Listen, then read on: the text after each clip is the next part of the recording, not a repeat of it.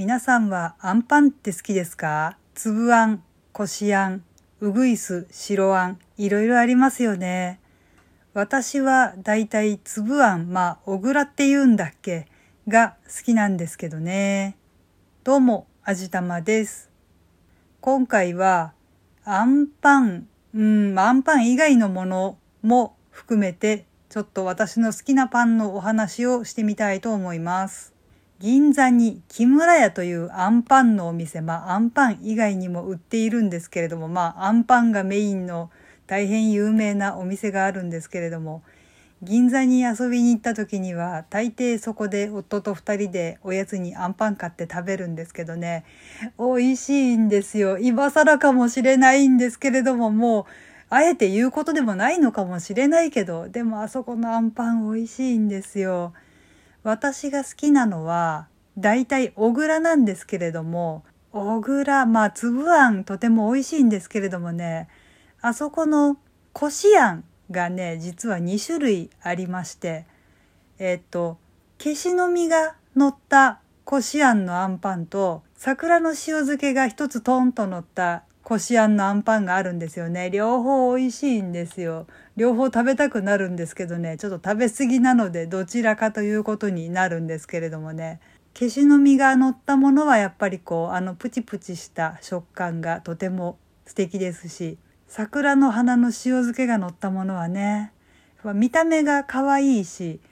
あの桜の花のそのやっぱ塩漬けなもんでちょっとこの塩味がね甘じょっぱい感じがとても素敵でついねなんかこう23個いっぺんに行きたくなるところではあるんですけれどもそこら辺はまあちょっと値段も高いところですし我慢かなっていう感じがするんですけど今回ご紹介したいのはあんパンじゃないんですよね。まあ通年で売ってるかはちょっとよくわからないんですけど4色豆尽くしというねあんパンではないパンをものすごく私は今推したい気分なんですよ。何が入ってるかっていうと白花豆とうぐいす豆と黒豆と金時豆ですねそれをこうちょっと甘く煮た甘ったるくは決してないちょっとだけ甘く煮たその4種類の豆が酒種のパン生地の中にものすごく入っているんです。それはもうゴロゴロ入っているんです。あんパン食べるより多分この豆尽くしを食べる方がまあ、あんこ好きっていう方だと、いや、あんパンだよっていうのかもしれないんですけど、下手なあんパンよりね、こう、豆感というか、その、すごく甘さ控えめの豆がこう、ごっそり入っていて、食感は楽しめるし、やっぱりちょっと甘いし、ものすごくなんかこう、食い出があってっていうか、まあ言い方がちょっと下品なんですけれどもね、美味しいんですよ、これ。入ってる豆が4種類なもんだから食感がちょっとずつ違うしとにかくもう何ですかっていうぐらいごっそりがっさり入っているのでもうパンからはみ出すぐらい入っているので見た目がやっぱりおーっていう感じのボリュームだしまあパン自体はちっちゃいんですけどねとにかく本当に豆がどっさり入っているのでとてもなんかこう食べたってっていう感じがねするものなんですよ。食物繊維もたっぷりっていう感じではあるんですけどまあそこら辺はあんまり考えなくてもいいかもな。とにかく私の一押しではあるんですけれどもねこれはもうあの近郊に住んでいらっしゃる方もちょっと遠出で銀座まで行くっていう方もね絶対に食べてほしいって思いますね。あと木村屋のあんパンで美味しいのはやっぱりあんバターでしょうか。背徳感満載ですね。バター山ほど入ってますからね。もうだから夫と2人であれは半分個です。ちょっとあの1個食べるととてもなんかこう罪悪感というかこうそんなものがたくさんありますね。もう惜しげもなくバター入ってるんでねこれは確かにあんバター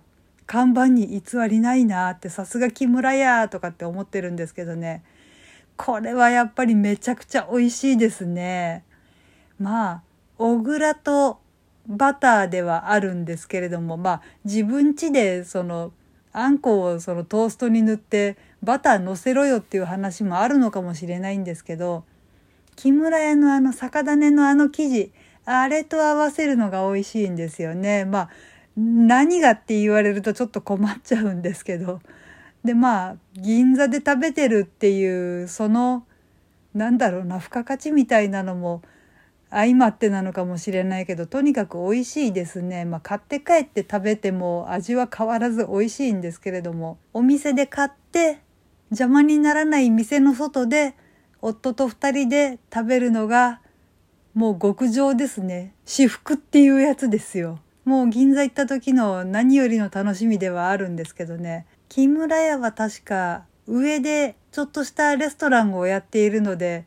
もちろんアンパン以外の何かもいろいろと食べられるんですけれども私はあんまりあそこは行ったことはないですね。もうあのアンパン食べられれば幸せなのでちょっと上のレストランには行かない感じではあるんですけれども